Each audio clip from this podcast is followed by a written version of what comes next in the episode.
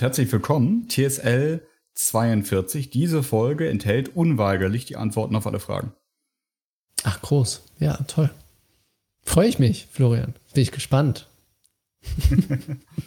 Ist jetzt vielleicht ein bisschen Overselling, ne? Aber mein nee, Gott. Nee, nee. Du holst Marketing. das rein. TSL, das ist der Podcast für Business Casper, Nerds und alle dazwischen. Nur echt mit Christoph und Florian und der Roboterstimme eures Vertrauens. Viel Spaß mit der neuen Folge. Christoph, nachdem letztes Jahr, das äh, letztes Jahr, letztes Mal, das so eine, so eine eher so eine Nabelschau-Folge war, dachte ich, wir reden diesmal wieder über was Sinnvolles und Wertvolles. Mhm. Und ähm, genauso wie letztes Jahr, letztes Mal, als wir über mich geredet haben, reden wir auch heute über was Altes. Ähm, ich wollte mit dir so ein bisschen über elektronische Kommunikation reden. Mhm. Und zwar insbesondere über E-Mail. Mhm. E-Mail ist ja einer der, der ältesten Dienste in diesem ganzen Internetkanon. Also ich glaube, das ist eines der, der, der früheren Protokolle. Ich weiß gar nicht, ob es das, ob es E-Mail schon gab, bevor es das Internet, wie wir es heute kennen, gab. Schon, ne? Ja, ziemlich zeitgleich, glaube ich. Mhm. So, also das heißt, so die, die ersten elektronischen Nachrichten ähm, wurden quasi mit dem Mitentstehen von Bildschirmtext und DARPANET und dann, dann das später das World Wide Web wurde äh, erfunden. Und erfüllt ja so das Grundbedürfnis, jemandem persönlich zu schreiben und eine Nachricht mitzuteilen, wenn man nicht irgendwie eine Seite irgendwo reintut. Ja. So. Seit wann benutzt du denn E-Mails? Weißt du das noch? Ähm, muss ich gleich mal nachdenken. Ich würde aber erstmal erzählen, wer hat denn die allererste E-Mail benutzt? Weil das noch gar nicht so lange her. Schätze mal, wann die erste E-Mail kam.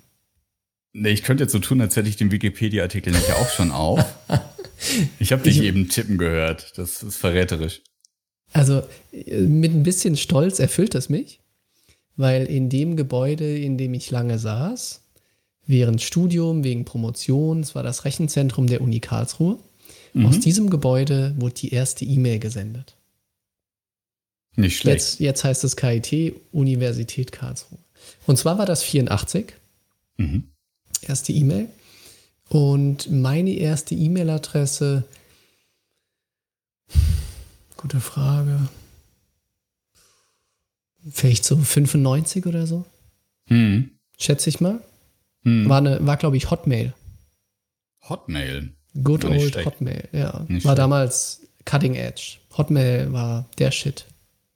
Das, was heute Gmail ist, war früher Hotmail. Ja, das stimmt. So vom Standing. Ja. Meine E-Mail, erste E-Mail-Adresse war äh, von T-Online. Und ah, äh, damals, als wir noch einen BTX-Zugang hatten. Und zwar bevor es äh, Namen gab, dann war es mhm. nur Benutzerna Benutzernummer at t-online.de. Mhm. Ähm, und das war auch ja, 95 oder 96, ich glaube eher 96, ähm, als ich noch im BTX-Chat mich rumgetrieben habe. Cool. Ähm, und meine Eltern sich gefragt haben, wo diese unglaubliche Telefonrechnung herkommt. Mhm. Hm. So, und seitdem könnte man ja meinen, ist eigentlich nicht viel passiert. Ne? Weil das, das Grundprinzip ist, du hast einen Empfänger, der hat äh, eine Adresse, die irgendwie äh, Benutzername, Ad, äh, also statt, statt Haus und, und Postleitzahl hat er dann halt eine Domain. Ja. Und so bist du irgendwie Christoph at äh, schnippendicken.com und Florian at flupsidubs.de. Hm. Und dann findet die E-Mail ihren Empfänger. Möchte man ja. meinen. Ja. Es ist ja gar nicht so trivial, das Ganze. Ähm, und damals, so in den, weiß nicht, 70er, 80ern oder sowas, wurde ja so eine ganze Reihe an Protokollen entwickelt. Hm. Und neben sowas wie HTTP, ähm, weiß nicht, der ganze IP, TCP-Stack, wurde damals auch ein Protokoll entwickelt, um einfache Textnachrichten an solche Mailboxen zu schicken. Mhm. Und ich bin mir nicht sicher, ob es das erste Protokoll war, aber SMTP, mhm. Simple Mail Transfer Protocol, war damals, glaube ich, mindestens das Protokoll, mit dem man heute E-Mail verbindet. Mhm. Und ist auch, glaube ich, zum Großteil heute noch das, was passiert. Hat ja. sich mindestens unter der Haube wahrscheinlich ganz viele Ergänzungen und Erweiterungen, aber im Kern ist es das, glaube ich, noch. Ne? Und SMTP selber ist ja erstmal ein Protokoll, nicht um irgendwie in einem Webbrowser E-Mails zu schreiben, sondern ist ein Protokoll, mit dem du mit einem Mail-Server kommunizieren kannst. Mhm. Ähm, und wenn man so einen ganz alten Mail-Server hat, dann kann man, oder was heißt alt? Früher waren alle Mail-Server eigentlich offene Server. Also du konntest einfach so an Port 25 meistens dich damit verbinden. Und dann konntest du auf der Kommandozeile dem Kommandos geben. Und dann mhm. gibt es halt ein paar Kommandos, wo du sagst, das ist der Empfänger, das ist jetzt der Text, jetzt schickt das ab, ich will meine Mailbox abrufen. Und dann gab es ein Set an Protokollen, ähm, um wirklich mit installierter Software von dem Mail-Server Dinge abzufragen. Ich weiß noch früher, ich hatte, als, ich glaube, das erste war so Thunderbird und Co. die coolen Mail-Clients. Hm. Und mit denen hast du dann mit POP oder mit IMAP E-Mails abgerufen. Und erst war das POP. Damit hast du dir aber die E-Mails komplett runtergeladen. Die waren dann weg vom Server. Dann hast du sie auf deinem lokalen Rechner. Und wenn sie da weg waren, dann waren sie halt weg. Und das andere, das war dann richtig cool irgendwann, IMAP. Weil IMAP hat einfach synchronisiert und die auch auf dem Server gelassen. Und das, was für uns heute ganz selbstverständlich ist, dass wir im Browser E-Mail haben, ich glaube, das kam deutlich später erst. Also in Deutschland mhm. waren das wahrscheinlich web.de und Co., ne, die es mhm. heute immer noch gibt. Hotmail, was gab es da noch? Freenet. Ähm, ich glaube auch, auch, auch, auch ja. die ersten T-Online-Adressen waren nicht webbasiert. Ne? Ich glaub, nee, nee, das hat, wollte ich gerade sagen, das hat relativ lange gedauert, bis man auch auf, auf t-online.de oder wie, wie die Adresse dann war, auch die Nachrichten abrufen konnte. Ähm, lange Zeit davor war es so, dass du halt über die T-Online-Software oder über den genau. Client äh, das genau. hast. Ja. Und die Software war zusammen mit der Zugangssoftware auf einer schönen CD Absolut. War das CD? Ja, ich glaube, da, da gab es schon CD, ne? Ja, das kam dann gerade. Also es mhm. gab sicherlich die ersten T-Online-Software-Varianten noch auf Diskette. Ähm, aber für die Fortschrittlichen-User gab es das dann auf CD. Ja. ja. Genau, und ähm, zum Start waren die, die äh, Dateien oder die E-Mails, die man über SMTP übermittelt hat, ähm, alle Text-only. Ne? Also ganz, ganz einfach codiert in irgendeinem ja. Schriftsatz und dann konntest du schreiben, was du schreiben wolltest. Ähm, später wurden die dann unterschiedlich formatiert. Ähm, mittlerweile hat sich durchgesetzt äh, auch HTML ja, als, als quasi äh, ja, Beschreibungssprache von E-Mails, zumindest als, als Laie kommt mir das so vor und Outlook suggeriert mir, dass es so wäre, dass sie irgendwie HTML codiert werden. Mhm. Es ist ja um, immer noch ähm, Text, ne? Genau. Also auch wenn man sogar Text mit wenn man, Beschreibung. Genau, also auch wenn man per E-Mail Bilder und so mitschickt, werden die, glaube ich, auch encoded in so einem ASCII-Format am Ende. Hm. Das heißt, ähm, das Binary wird, wenn ich jetzt richtig liege, wird sozusagen auch wie ein Text behandelt und codiert. Und du verschickst am Ende immer nur Text. Genau. Und du kannst äh, in den meisten E-Mail-Clients ja auch äh, noch anklicken, dass du gerne dir den Quelltext angucken möchtest von der genau. E-Mail. Mhm. Und da siehst du dann die ganzen Header und siehst also quasi den, den Postlauf deiner E-Mail. Ja, genau. Also von welchem Server ja. an welchen Server mit welcher Reply-to-Adresse etc. Ja. So. Und ähm, worauf ich ähm, heute hin wollte, war so, war so ein bisschen die, die Versuche, E-Mail überflüssig zu machen und die Probleme, die, die, die es mit E-Mail gibt und gab und auch, auch zu gucken, ob es überhaupt noch Innovationen gibt, was E-Mail anbelangt. So. Ähm, Lass uns vielleicht mal kurz drüber sprechen, was, äh, was an E-Mails immer schon genervt hat. Das erste, was genervt hat, war relativ bald Spam. Ne? Also die eigene E-Mail-Adresse, die ist in irgendwelchen Verteilern gelandet. Mhm. Und ähm, die Verteiler, weil E-Mail verschicken hat nichts gekostet, außer irgendwie Stromenergie und die muss man normalerweise vom Server auch nicht selber bezahlen. Das heißt, man konnte, egal ob ich jetzt an einen oder an tausend oder an eine Million Empfänger geschickt habe, konnte man einfach so E-Mails raushauen. Ja, genau. Ja. Es hat ja noch eine zweite Komponente und zwar, dass, ich weiß nicht, wie das heute ist, mindestens früher, im Internet jede Menge offene Mail-Server rumstanden. Mhm. Also sobald du da einfach einen, so einen vollumfänglichen Linux-Server hingestellt hattest, hatte der früher immer einen Mail-Server mit, mit dabei. Mhm. Das war irgendwie der Standard. Ne? Ich glaube, so ich glaube sogar jeder, wenn du es dir lokal installiert hast, hattest du automatisch auch einen Mail-Server dabei. Ne, weil das war die Logik von Mail, dass du sozusagen, ähm, du schickst deine Mail erstmal in deinen lokalen äh, Mail-Server mhm. und dann wird er an andere Relays geschickt. Und deshalb gab es alle möglichen offenen Mail-Server. Und dann kam das ganze Spam-Thema. Ähm, und dort war ja eigentlich das Hauptproblem, so ein Spammer holt sich ja nicht einen Mail-Server und schickt dann von dieser Domain alles ab. Mhm. Dann, dann wäre es relativ simpel, die immer zu stoppen, weil dann hast du einen festen Absender. Sondern die crawlen durchs Web, suchen offene Mail-Relays und schicken darüber. Und dann kommt halt mal eine Spam-Mail von da, mal kommt sie von da, mal kommt sie von da. Und mhm. dadurch hast du dieses ganze Spam-Problem.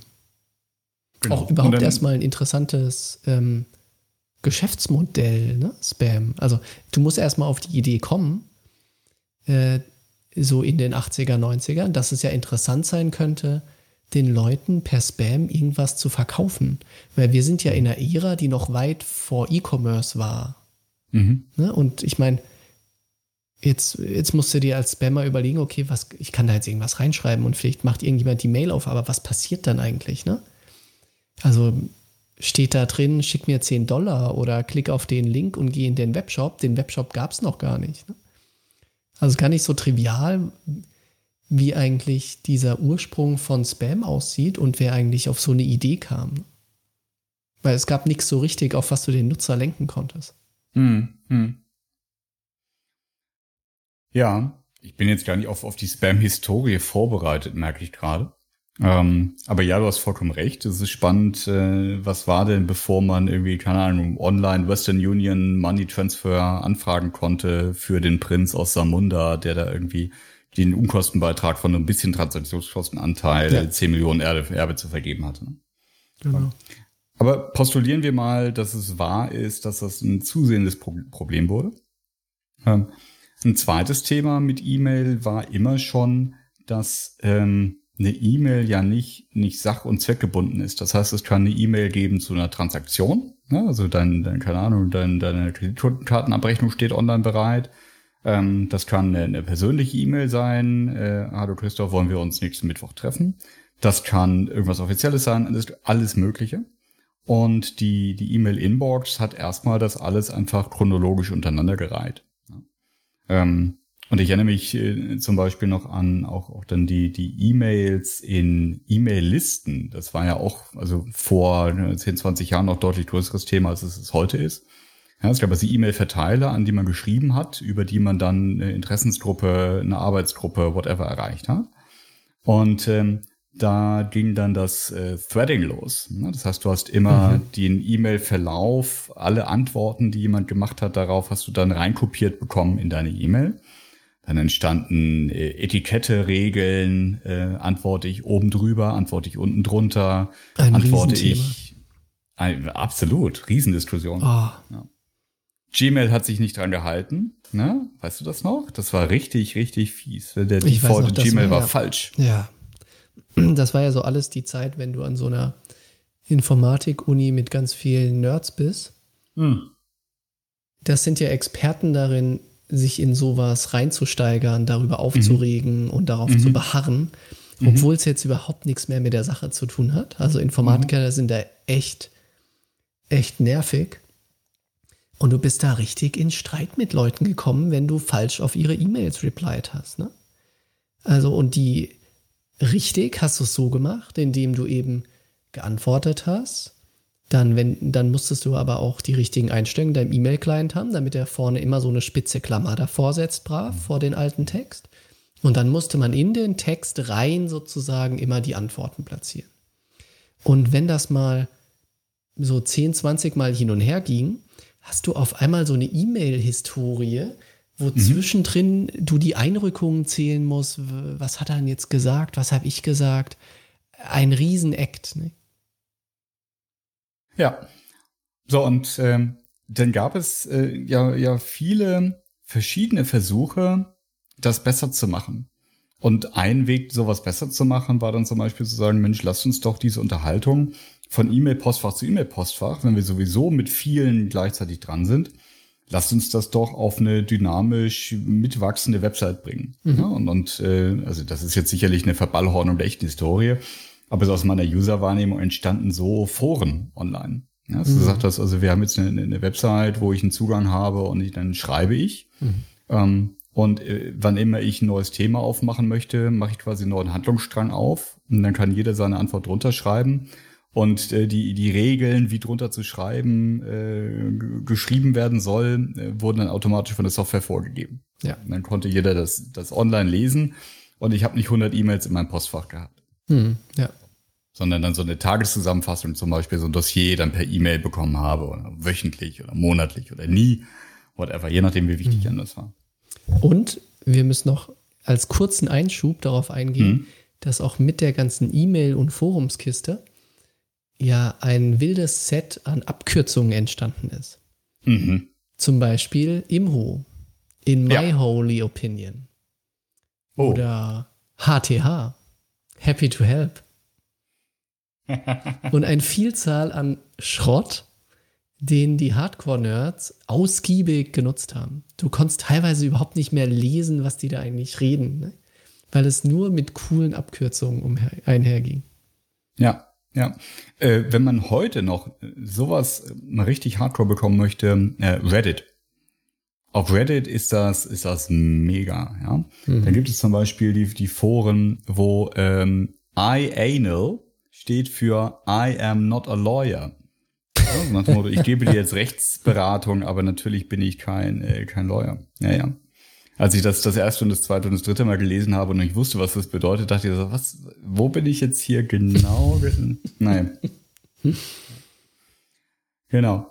Ähm, so, und dann haben sich ja für die, für die Zusammenarbeit zwischen Leuten ähm, nicht nur Foren entwickelt, sondern auch, auch ja, das, was wir heute so als Collaboration Tools kennen. Ja? Und ähm, auch, auch da weiß ich gar nicht, was so die, die, die ersten, zweiten, dritten waren. Ähm, als wir vorhin gesprochen haben, kamen wir aber beide äh, zu etwas, worauf wir uns unglaublich gefreut haben. Ich weiß nicht, wie, wie, wie du dann darauf reagiert hast, als du Zugang hattest, aber Google Wave mhm. gab es dann. Ähm, Wikipedia sagt, dass das wurde 2009 gelauncht. Ähm, und ich weiß noch damals, ich habe wirklich mir die Aufnahme von dem Developer Talk oder wo auch immer das vorgestellt wurde, angeguckt und dann gab es fast so, so, so ein, also richtig, richtig Erwartung. So das sollte jetzt die, da, die Zusammenarbeitsplattform sein, wo man kollaborativ in Echtzeit gemeinsam texten kann, Artikel schreiben, Real-Time Talk. Ähm, naja, das wäre das wär die Idee, dass wirklich Google Wave E-Mail ersetzt, oder? Ja, das ist das nicht mit dem Anspruch rangegangen? Ja, du musstest also das, das, ich meine, das kam von denen, die Gmail gemacht haben. Und, und, und da konntest du alles drauf machen. Und natürlich, da braucht man ja keine E-Mail mehr. Ähm, eingestellt wurde es drei Jahre später. Äh, 2012 ist, mhm. ist Google Wave auch wieder gestorben.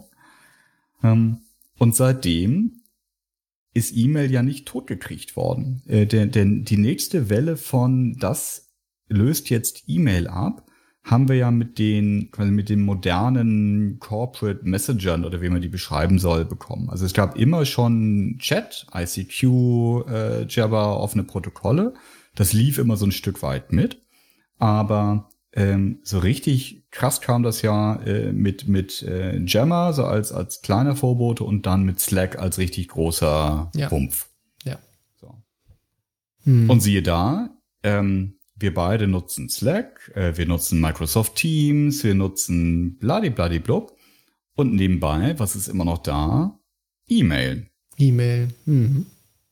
E-Mail ist immer noch der kleinste gemeinsame Nenner. Ja. Ähm, E-Mail ist, ist so ein altes Protokoll, dass ich halt jedem eine E-Mail schreiben kann. Ich kann mittlerweile mit vielen Leuten irgendwie, keine Ahnung, einen Zoom-Call machen oder der Dienst bringt sich halt selber mit und du gehst übers Internet und hast dann eine Oberfläche, wo du den, den Client nicht haben musst. Aber E-Mail ist neben dem Telefon und für mich eigentlich mehr noch als das Telefon das Mittel, wo ich auf der ganzen Welt Leute erreichen kann. Ja. E-Mail hat halt einfach eine Wahnsinnsdurchdringung. Ja. Also quasi jeder hat eine E-Mail-Adresse, ne? Genau. Und das ist ja der spannende nächste Punkt. Warum ist denn das so? Ähm, das ist ja so, weil E-Mail-Adressen für Privatnutzer schon seit Jahrzehnten mittlerweile umsonst weggegeben werden. Mhm. Ja, also bei T-Online hast du einen Account und dann hast du eine E-Mail-Adresse gehabt. Äh, bei Hotmail hast du die einfach so bekommen, weil Microsoft sagte, hey, cool, da lerne ich was über meine Nutzer. Mhm. Genauso bei AOL, da kam es mit dem, mit dem Account. Du konntest eine CompuServe-Adresse früher haben. Ähm, dann, du hattest schon erwähnt, da gab es web.de, äh, diesen ersten echten Online-Client hatten, äh, die ja aber eigentlich auch so ein, so ein, so ein halt so Yahoo auf Deutsch sein wollten äh, und eine Zeit lang waren. Genau, Yahoo gab es. Und alle haben sie denen eine E-Mail-Adresse gegeben und die allermeisten davon ja umsonst. Ja. ja. Ich glaube, dieser initiale Siegeszug ist ja auch damit, glaube ich, mit entstanden, dass du mit deinen früheren Internetzugängen auch eine E-Mail-Kennung gekriegt hast. Also gerade mhm. bei T-Online, hattest du vorher erzählt, mhm. hatte man, ich glaube, zu Beginn war das eine Ziffer, eine Ziffernfolge. Ja, genau. Ziffernfolge at t-online.de.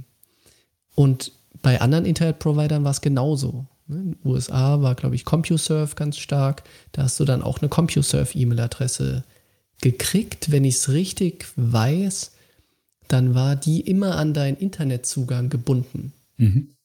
Also im ersten Schritt hast du einen gekriegt, das war dein mhm. Internetzugang. Mhm. So. Und das war sozusagen deine Internetkennung so ein bisschen, ne? die Kennung ja. für deinen Dial-up. Ja. Und ich glaube, durch diese Verbandlung hast du so eine initiale Marktdurchdringung gekriegt. Mhm. Und dann kamen die ersten Dienste auf im Internet. Dann war die Frage, was ist denn irgendwie sinnvoll, sich dort anzumelden?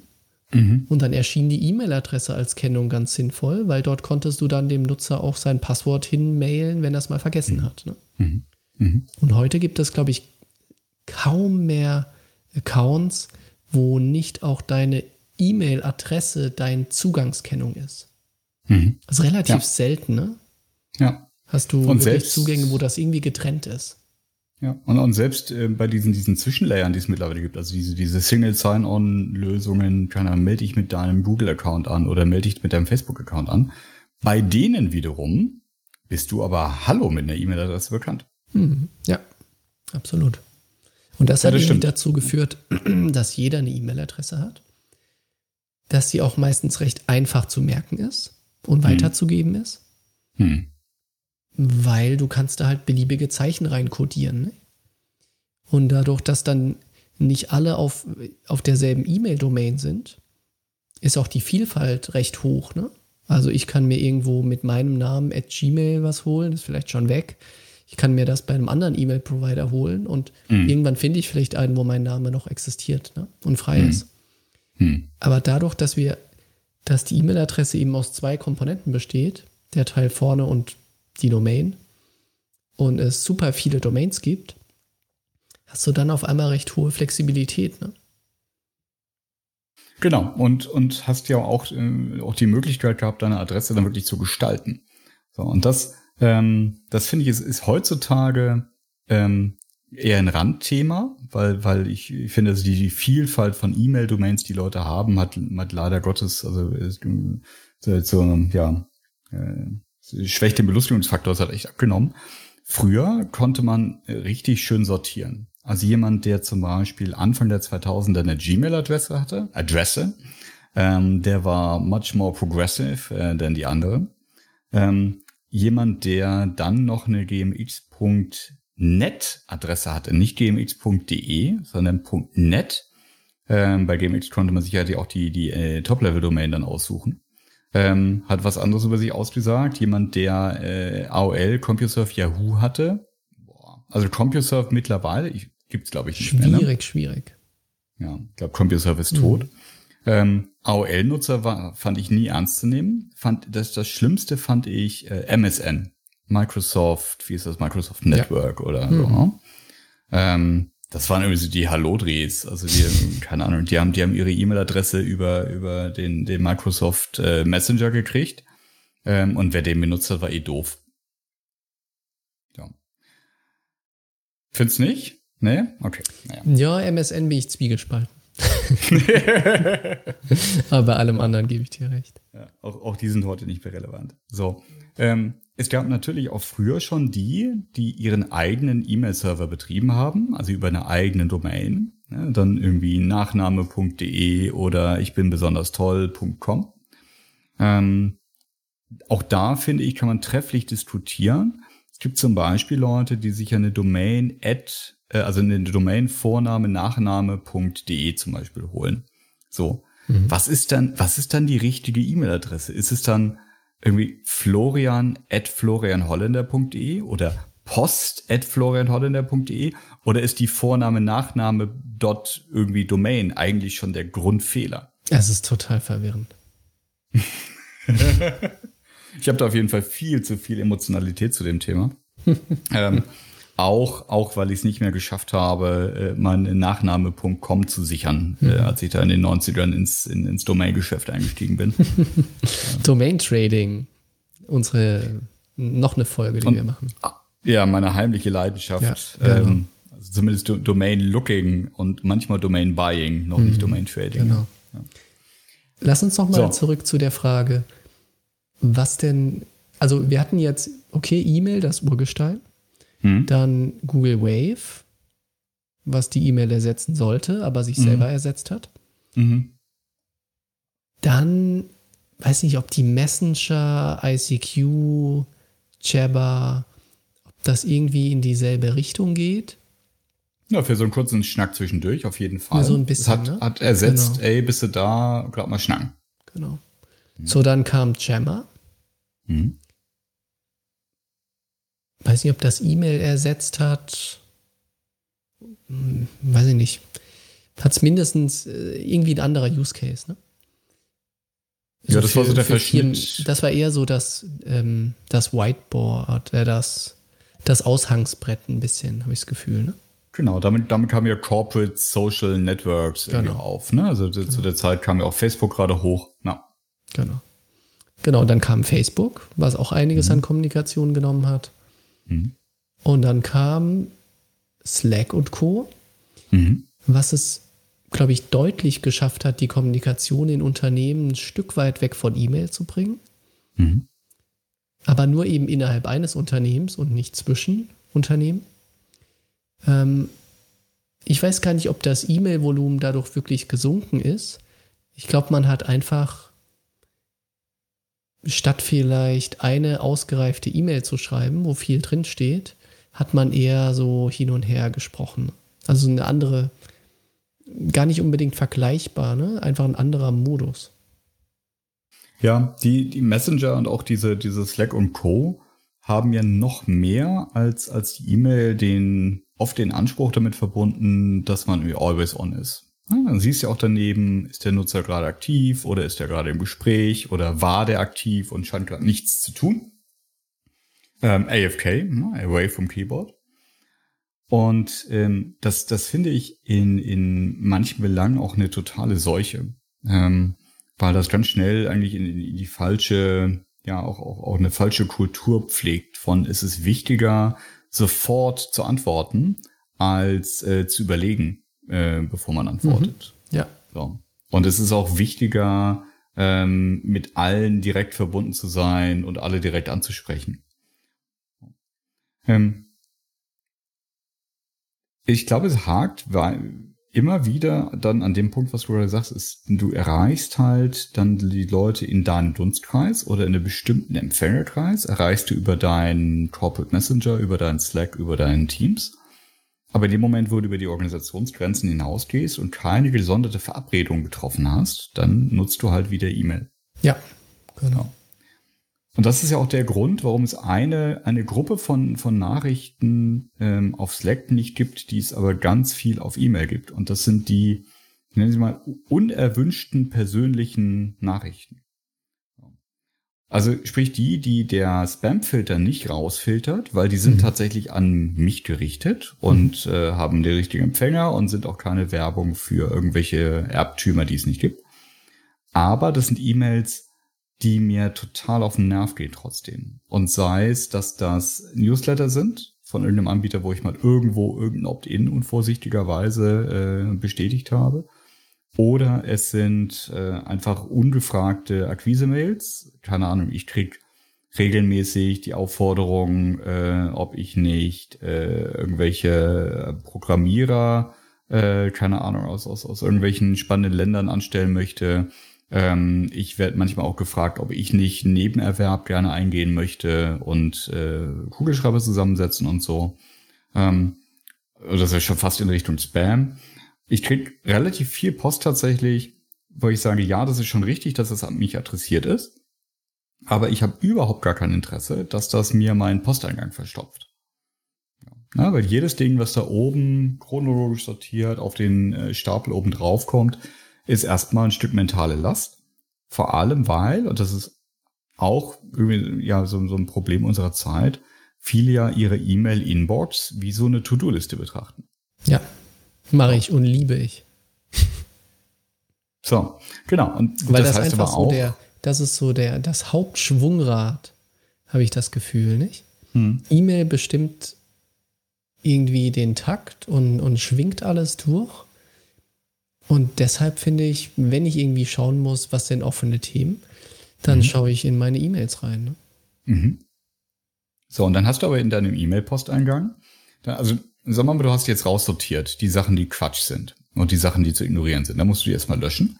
Das heißt, du musst sie zumindest screenen. Ähm, und dann hast du ja ähm, verschiedene Kategorien. Dann hast du zum Beispiel Sachen, die sind ein To-Do, die sind jetzt aber gerade kein To-Do, sondern das ist eine Info, da musst du in zwei Wochen ja. was machen. Mhm. Was machst du dann? Lässt du die dann zwei Wochen dann liegen? Und dann, dann werden die irgendwie alt. Und was ist, wenn die dann irgendwie below the fold rutschen, mhm. wenn du sie nicht mehr siehst, wenn du deine neuen E-Mails anguckst? Mhm. Lauter so Sachen. Ne? Da gibt es Leute, die leben ganz toll damit, äh, 1000 E-Mails im Posteingang zu haben und sagen, pff, ja, wenn es wichtig war, wird er wieder schreiben und vielleicht noch ein drittes Mal und dann antworte ich drauf. Und dann gibt es auch Leute, die sagen, hey, Inbox Zero. Ne, ich gehe nicht nach Hause, bevor nicht mein Posteingang leergeräumt ist, weil dann weiß ich, ich habe alles versorgt und alles erledigt. Ja. Welcher Typ bist du? Ähm, ich habe alle E-Mails einfach plain darum liegen. Und in Outlook mache ich so Fähnchen dran, wenn das wichtig ist und ich was damit tun muss. Und dann gibt es in Outlook die großartige, diesen großartigen virtuellen Ordner, auf den du klicken kannst, wo alle auftauchen, die ein Fähnchen haben. Mhm. Und bei Gmail mache ich das genauso. Da kannst du ja diesen Stern dran machen und die tauchen dann oben gesammelt auf. Mhm. So, das heißt, ähm, ich sortiere auch keine E-Mails in irgendwelche Themenordner. Das ähm, jetzt im Consulting immer wieder, dass Kollegen für jedes Projekt einen Ordner aufmachen und dann E-Mails da rein sortieren. Ich bin der Meinung, die sind dann irgendwie weg und ich finde die nicht mehr und finde ich ganz schrecklich. Und deshalb bei mir ist einfach alles plain. Eine, also keine Ordnerstruktur, nichts. Die laufen da alle einfach flach rein. Wo ich was tun muss, mache ich ein Häkchen dran, so ein Fähnchen. Mhm. Und wenn ich es erledigt habe, kommt das Fähnchen wieder weg. Und, Und dann bleiben die da in der Inbox? Die bleiben da für immer. Da sind äh, in einem Ordner 50.000 Mails drin, glaube ich. Oh, es gruselt I, I mich so sehr, Christoph. Ich weiß, dass es mich gruselt es total, wenn Leute anfangen, E-Mails in Projektordner zu verschieben. Hm. Und wenn sie dann eine E-Mail suchen, habe ich die jetzt schon verschoben? Ist die da? Ist die in dem Ordner? Nee, es war ja das Projekt ich finde, bei Gmail ist die Suche großartig. Bei Outlook wird sie besser oder wurde mhm. sie besser. Ich finde die auch ganz mhm. okay. Und darüber finde ich alles relativ schnell. Aber ich, ich habe gerade dein Gesicht gesehen, schmerzverzerrt, als ich sagte, alle Mails sind einfach plain in einem Ordner. Ich ja. kann das total nachvollziehen. Jeder hat so seine Macken, mit denen er nicht klarkommt. Ähm, mir fällt es zum Beispiel schwer, wenn da ungelesene E-Mails sind. Nicht? Also ich hatte mhm. mal einen Kollegen, der hatte, ähm, der hatte dann auf seinem iPhone bei der Mail-App stand da 3000 ungelesene E-Mails. Mhm. Und dann meinte ich, wie, wie kann das sein? Ne? Naja, die, die mich nicht so interessieren, die, die lese ich halt nicht. Ne? Bei mir ist der Zwang eher, dass ich sie dann lese, dass sie nicht, weil ich sie lese, sondern weil sie dann ungelesen sind Ne? Genauso mhm. wie bei dir, der Ordner muss leer sein. Und wenn es wichtig ist, dann mache ich halt ein Fähnchen dran. So, mhm. mit Fähnchen kann das Wochen überdauern, das ist mir egal. Ne? Mhm. Aber ungelesene Mails finde ich ganz schrecklich. Ja, ja. Also ich tatsächlich kann das nicht nachvollziehen, wie du die da alle in der Inbox hast und noch schlafen kannst. Mhm. Ähm, ganz viele ungelesen haben, geht auch gar nicht. Ähm, ich habe auch, auch privat und beruflich zwei vollkommen unterschiedliche Herangehensweisen. Ähm, beruflich habe ich zwei, zwei wichtige Sachen und das eine ist, ähm, erst wenn es bearbeitet ist und abgeschlossen ist, verschiebe ich es in einen Ordner. Und ja, ich bin einer von den Typen, die so drei Ordner tief irgendwie so eine Struktur haben und nach Projekten ablegen. Ähm, aber ist halt, also wenn ich sie verschoben habe, das, das geht erst, wenn ich nichts mehr zu tun habe. So. Und dann spült mir das ja quasi, wenn jemand antwortet, das ist mittlerweile auch in Outlook nach, nach Threads sortiert, ja, dann spült mir das quasi die ganze Unterhaltung wieder in die Inbox vorne rein. Um dich noch ein bisschen mehr zu quälen, ich habe gerade mal geschaut, hm. in meinem Arbeitsoutlook, in einem Ordner, plain, flat, 47.000 Mails. Einfach untereinander. Eins, zwei, drei. In meinem äh, Gmail 37.000. Flat. Hm. Es funktioniert, Florian. Hm. Es gibt keine Größenbegrenzung. Mach dir keine Sorge. Nee, nee, nee, das, die Begrenzung ist ja auch mein, meine kognitive Fähigkeit. Ist ja nicht äh, die, die Liste in der Datenbank. Das habe ich schon verstanden. Ja. So, und auf, auf Gmail ähm, da habe ich tatsächlich auch das größere Problem mit so, mit so pseudo-relevanten E-Mails. Ja, weil ich, äh, keine Ahnung, ich, ich kaufe viel online ein, ich melde mich mal für irgendwelche Freebie, E-Mail, sonst was, äh, PDFs an und ich krieg relativ viele Newsletter. So. Und dann gab es vor Einführung der DSGVO, gab es so ein cooles Gmail-Plugin, das einfach all die E-Mails gelesen hat. Und dann konntest du sagen, pass mal auf, das sind echte E-Mails, die möchte ich behalten. Und von dem Empfänger tu die mir in so eine, so eine tägliche Zusammenfassung mhm. rein. Mhm. Ähm, weil das sind irgendwie Newsletter, ich will, es reicht, wenn ich abends weiß, was das Angebot des Tages ist. Das muss ich nicht jedes einzeln bekommen. Mhm. So. Und der Dienst musste dann in Europa seinen Service einstellen, weil die halt das wirklich, die haben alles mitgelesen. Alles mhm. komplett. Also noch, noch mal zusätzlich zu Gmail liest ja. sowieso auch alles mit. Ähm, und die haben sich dann halt auch über Werbung finanziert, weil es ja auch scheißegal in diesem Deutsch ist, wenn da noch ein Werbung-Ding mehr, mehr dabei ist. Und das ist etwas, nach, als das abgeschaltet wurde und mir das nicht mehr aus der Inbox raussortiert wurde, bin ich wahnsinnig geworden, weil ich kriege zurzeit in Gmail jeden Tag, auch nachdem ich schon viele Sachen äh, unsubscribed habe etc., irgendwas so um die keine Ahnung, 30 bis 50 E-Mails, ähm, wow. die, die nicht für mich sind eigentlich, ne? die so vorbeischwimmen. Newsletter und Co. auch. Ja, Newsletter mhm. und Co. und ihre Kreditkartenabrechnung mhm. und bla und blub. Und das macht mich total wahnsinnig, weil ich halt auch diesen In-Red-Count, äh, Un-Red-Count, so wie du, auch nicht ab kann. Mhm. Ähm, und das ist etwas, ähm, was mich dazu gebracht hat, einen, einen neumodischen E-Mail-Dienst auszuprobieren. Ähm, und das ist äh, hey.com. Mhm. Ähm, ist jetzt keine Werbung für die, weil keine Ahnung, ob das, ob das Affiliate-Link in die Show Notes.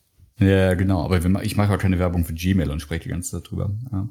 Nee, aber das, äh, das ist ein, ein neuer Dienst von den Machern von, von Basecamp, so eine der, der Urgesteine der, der Online-Projektverwaltungstools. Ähm, und die haben jetzt eine, einen Bezahldienst ins Leben gebracht. Ähm, und ähm, bei dem ist es wieder so, dass wenn ich eine neue E-Mail bekomme von einem Empfänger, den das System für mich noch nicht kennt, dann fragt er mich erst, willst du die überhaupt haben? Und wenn ich Nein sage, dann empfängt er die zwar und legt sie ab, aber legt sie halt irgendwie ganz hinten im mhm. Stapel ab.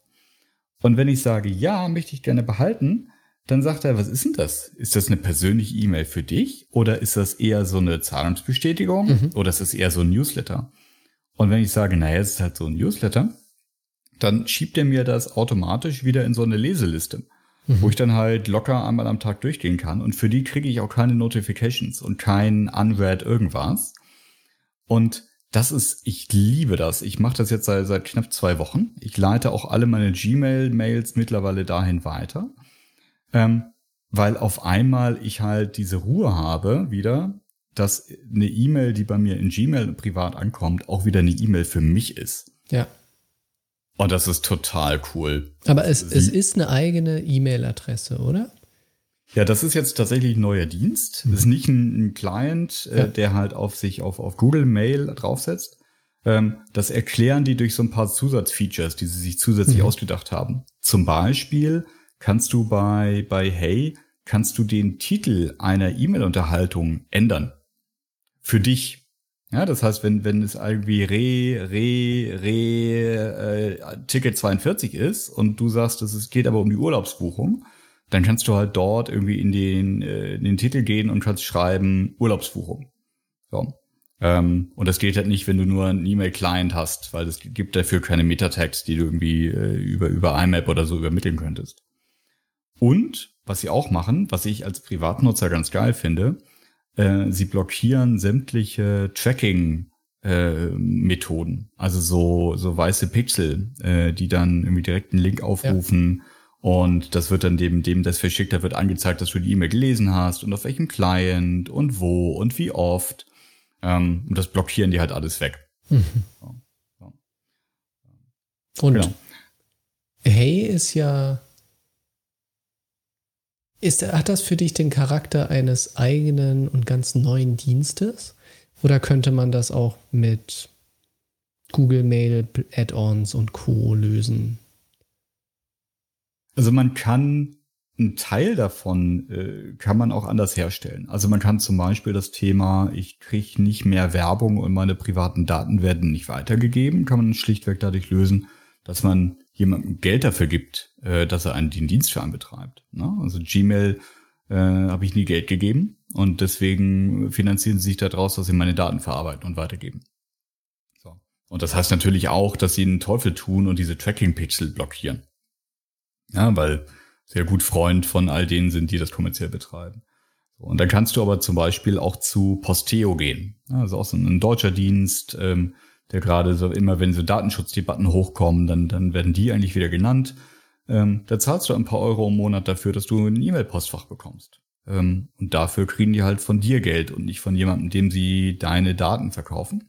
Mhm. Ähm, das ist ein Effekt, den du, den du so bekommen kannst. Oder äh, wenn man irgendwie meint, es muss alles hoch verschlüsselt sein und meine E-Mails sind alle unglaublich geheim, dann geht man wie zu Proton Mail weil die erzählen, unsere Server liegen in der Schweiz, 1000 Meter unter der Erde.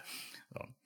Ähm, also das ist, das ist ein Ding. Ähm, dann gibt es äh, Plugins zum Beispiel für Gmail, wenn du das im, im Web benutzt, die so ein bisschen die Oberfläche aufräumen und so ein bisschen mehr Clutter wegnehmen etc. Ähm, was ich noch nicht gefunden habe, war tatsächlich dieses wirklich Ausschalten von diesen Tracking-Pixel-Geschichten. Mhm. Ähm, und äh, diese, dieses Hey hat einfach einen, einen, schönen, frischen Ansatz für so ein paar Grundmechaniken. Ähm, also es gibt zum Beispiel äh, keinen, keine Zähler für wie viele E-Mails sind jetzt ungelesen. Ähm, und wenn du dir eine E-Mail zum ähm, später Antworten zurücklegst, dann sammelt er das, sodass du die quasi so als, als Stapel-Processing abarbeiten kannst. Du kannst auf die Liste drücken, alle E-Mails, wo du gesagt hast, die will ich später bearbeiten. Ähm, und dann hast du direkt neben der E-Mail das, das Reply-Feld, beantwortest die und dann kommst du direkt zur nächsten. Mhm. So, mhm. Also so Kleinigkeiten. Ja. Ne? Also ähm, das kann man sich, glaube ich, kostenlos angucken für, für zwei Wochen. Ähm, ich finde es interessant, aber es ist halt auch mega limitiert, dadurch, dass die sich die Freiheit nehmen, wirklich ihren eigenen Dienst zu definieren. Also du kannst heute noch keine, keine anderen Postfächer damit abrufen, du kannst äh, noch nicht mehr eine Signatur einfügen, Du kannst keine eigene Domain haben für die E-Mails. So. Aber ich finde es interessant. Benutzt du solche solche Features? Ich weiß nicht. Es gab mal einen E-Mail-Service, der der hatte diese Zero-Inbox-Logik ganz stark verinnerlicht. Hm. Ich weiß nicht mehr, wie der hieß. Und ein Feature davon war, dass ich sagen konnte, diese E-Mail, ähm, die interessiert mich jetzt nicht, aber in zwei Wochen. Mhm. Lass sie verschwinden und mhm. in zwei Wochen stell sie mir sozusagen neu zu. Ja. Benutzt du sowas, so als Zero-Inbox-Nerd? Das habe ich mal gemacht. Ähm, also es gab Plugins für, oder gibt glaube ich noch Plugins für Gmail, die das machen. Ich glaube, Gmail bietet sowas mittlerweile sogar mhm, selber an. Sein, das ja. sagst, zeig mir das in einem Tag oder ja. in, in, einer Woche wieder. Ähm, und es gibt zum Beispiel e- E-Mail-Clients, die das machen. Spark ist einer, ähm, der, der das früh gemacht hat. Ähm, ich finde es da schwierig, weil du dann, also erstmal musst du wissen, wann will ich das wieder sehen. dann musst du dir dann darüber Gedanken machen, möchte ich es im Tag, in sieben Tagen, in der Woche, in zwei Wochen, am, am schlimmsten zu einem irgendwie frei definierbaren Tag in der Zukunft. Am allerschlimmsten zu welcher Uhrzeit. Ähm, und dann kommt es halt wieder oben auf deine E-Mail-Inbox drauf. Hm. Und die Wahrscheinlichkeit, dass ich zu der Zeit, wo ich in der Woche dachte, dass ich Zeit haben werde, auf diese E-Mail zu antworten, auch tatsächlich Zeit habe, ist äh, nahezu null, habe ich festgestellt. Also es war kurzfristige Befriedigung, weil ich habe die E-Mail weg. Aber dieses, diese, diese Glaskugel sich selber zumuten zu müssen, wann man denn Zeit hat, darauf zu antworten, wäre total Quatsch. Mhm. Ich finde es interessant im Arbeitsumfeld, wenn man sich selber so Wiedervorlagen legen möchte. Mhm. Ne, ich habe jemandem was geschickt. Mhm. Äh, er wollte mir eigentlich was zurückschicken und irgendwann haben wir es beide vergessen. Ne? Ja. Und dann zu sagen, in einer Woche will ich nochmal nachhaken, also schick mir das in ja. einer Woche nochmal. Dafür finde ich es eigentlich sehr praktisch. Ja. Ja, das muss ich zugeben, das mache ich tatsächlich dann über meine To-Do-Liste. Das ist auch mega ineffizient, aber wenn es ein wichtiges Thema ist, dann mache ich irgendwie mit dem Versand der E-Mail ein kleines To-Do mhm. auf und sage irgendwie nachhaken, E-Mail, bladibla. Ja. Schickst du mhm. dir selber E-Mails? Nein. Dafür habe ich meine To-Do-Liste. Respekt. Machst du, machst du das? Wie viele mhm. von den 50.000 sind von dir selber? Jetzt Stunde der Wahrheit. Ganz wenige. Ich habe das teilweise gemacht, wenn ich irgendwas gerade im Kopf habe, aber nur ein Handy zur Hand. Mhm. Ähm, dann habe ich mir das einfach selber per Mail geschickt. Mhm. Ähm, jetzt mache ich einfach die super coole, ich liebe sie, OneNote-App auf äh, und schreibe es da rein. Oder ich mache Planner auf, auch ne, mit einer mhm. coolen App und pack's mhm. da rein. Mhm. Ja. Nee, diese, diese E-Mail to Self. Ähm, E-Mail ist für mich immer noch ein, ein, Ding, was ich da reinschreibe in die E-Mail. Ähm, ich gehe mal davon aus, dass das alle bekommen. Ähm, also E-Mail ist, ist für mich, äh, also gerade meine, meine berufliche E-Mail-Adresse. Äh, wenn ich beruflich E-Mail schreibe, ist meine Grundregel, ich schreibe da nur Sachen rein, äh, die ich auch irgendwie ausgedruckt vor mir hertragen würde, und zwar zu allen, ja, die, ja. mit denen ich da je kommuniziert habe. Mhm. Ja. Ähm, das ist auch eine, eine der Sachen, die äh, Juniors sehr schnell beigebracht bekommen.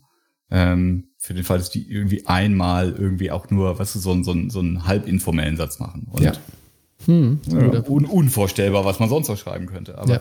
ähm, du bist so schnell zwischen Reply und Reply All und äh, hm. oder hast mal im, im, im Affekt die falsche E-Mail weitergeleitet. Ja? Oder heute, wo Outlook Sachen nach Thread sortiert.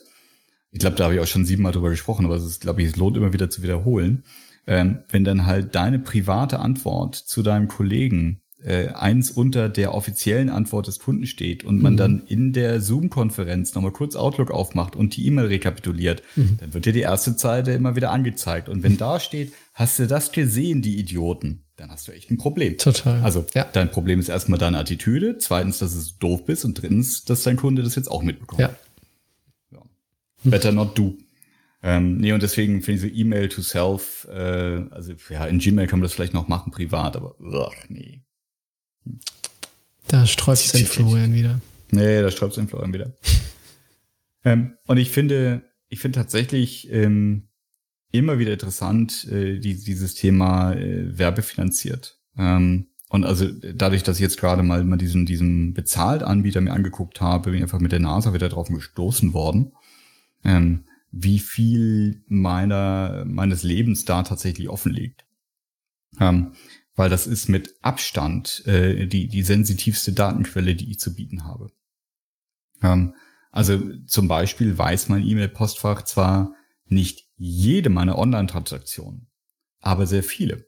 Ja, weil jede Amazon-Bestätigung läuft dadurch mit den einzelnen Sachen, die ich gekauft habe, was es ist und wie viel ich dafür bezahlt habe.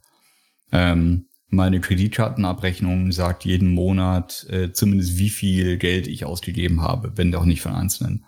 Ähm, nicht ohne Grund gibt es äh, x Plugins, die aus Gmail dann zum Beispiel rausfinden, welche Reise ich gebucht habe und mir dazu eine Reisebestätigung dann anzeigen. Mittlerweile macht Gmail das ja selber.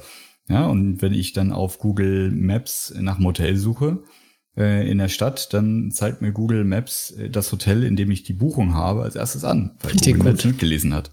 Ist richtig praktisch. Ja, das, Und Florian, ja, das ist, du hast ja. auch nichts zu verbergen, oder? Nein, natürlich nicht. Nein, natürlich nicht. äh, ich bin ja ein ehrenwerter Bürger. aber das ist schon etwas bei, bei E-Mails, aber das Gefühl, da denkt keiner nach. Ja, also irgendwie bei, am meisten wird ja diskutiert bei der Corona-Warn-App. Ja, um Gottes Willen, die will wissen und irgendwelche Freigaben haben. Gibt so im, im, im Online, äh, im Online, im Internet kursieren so schöne Meme-Bilder. Ich weiß nicht, ob du es gesehen hast, so der Vergleich Freigaben, die WhatsApp ja. haben möchte und Großartig, Freigaben, die ja. Corona-Warn-App mhm. haben möchte. Ja.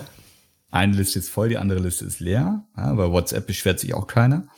Ähm, aber selbst, selbst die, die sich irgendwie über, über WhatsApp noch beschweren, ähm, haben selten ein Problem damit, irgendwie ihr kostenloses E-Mail-Postfach irgendwo zu haben. Ähm, vielleicht auch einfach, weil der Opt-in, dass man da alles lesen darf, so lange her ist, dass sie irgendwie da noch nicht sensibel waren für ihren mhm. eigenen Datenschutz. Ja. Man muss auch sagen, Gmail ist einfach, ich finde das richtig gut. Ne? Hm. Also das als Software ist wirklich ein gutes Ding. Ne? Hm. Und deshalb die Hemmschwelle finde ich auch deutlich höher, ähm, da einfach wegzugehen, weil es einfach gut ist. Ja, also Gmail hat ja auch recht gute Algorithmen, um zu sortieren. Also nicht nur Spam wegzufiltern, sondern auch zu sagen, so das ist jetzt irgendwie Werbe-E-Mail, das sind irgendwelche komischen Updates, äh, das sind Sachen aus Social Media. Ähm, von daher, ja, grundsätzlich gar nicht, gar nicht so weit weg äh, von dem, was ich gerne haben möchte.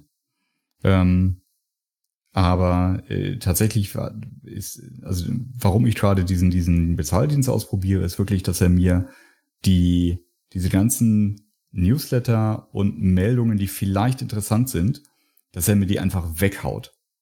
Weil es mir die Arbeit spart, auf Gmail zu sagen, habe ich gelesen, habe ich gelesen, habe ich gelesen, habe ich gelesen, weg, weg, weg, weg, weg. Sonst ich lösche halt ansonsten im Monat hunderte E-Mails weg. Muss ich einfach mal abmelden, Florian von deinen ja, Newslettern. Vielleicht könnte ja mal was Spannendes dabei sein. Aber realistisch bleiben. Florian hat E-Mail-FOMO. Fear of Missing Out. Interesting E-Mails. Ey, es ist, es ist wirklich nicht mehr feierlich, was für Newsletter ich bekomme. Ähm, also ich krieg zum, weißt du, so irgendwie Sticker überall, wo ich mal was bestellt habe, ja, so Stickerhersteller oder Stickerdruckdienste. Und dann haben die halt aber auch eine Promo ab und an. Und jede zwanzigste von den Promos wäre ja vielleicht die, die darfst interessant. du nicht verpassen. Ja, das darf ich nicht verpassen. So. Ja. Und dann diese ganzen Shoppingdienste, die jeden Tag morgens einem erzählen, was es mittags dann jetzt im Special gibt. Und Florian, jetzt wo wir eine Stunde fast über E-Mail gequatscht haben, ja. wird den E-Mail für immer da sein? Ja. Gut. Schön, dass wir darüber gesprochen haben. Ne? Also, also die, die Antwort auf alle Fragen ist wahrscheinlich, E-Mail wird bleiben. Ähm, ich, ich glaube tatsächlich, dass es die Zeit gerade nicht ist, ich sehe es zumindest nicht kommen, dass etwas anderes sich als so grundlegender Standard etabliert. Und solange die Sachen immer wieder aufeinander aufbauen und auf den gleichen bestehenden Protokollen neue Dienste dazukommen, hast du gar nicht diesen Angriff, diese Angriffsfläche und diese Durchdringungsmöglichkeit, äh, wie du sie mit E-Mail hattest. Eben, du hast das schön, schön beschrieben vorhin, wie die Mechanik war, warum alle eine E-Mail-Adresse hatten und angefangen haben, sie zu benutzen. Ja. Ähm, mein, mein Login auf einer anderen Plattform wird in, in Jahren oder Jahrzehnten noch nicht E-Mail ersetzt haben, weil es einfach nichts gibt, was so allgegenwärtig ist oder so ein, ein, ein, ein, einen solchen Basisservice liefert. So. Es ist ähnlich, finde ich, wie HTTP als Protokoll.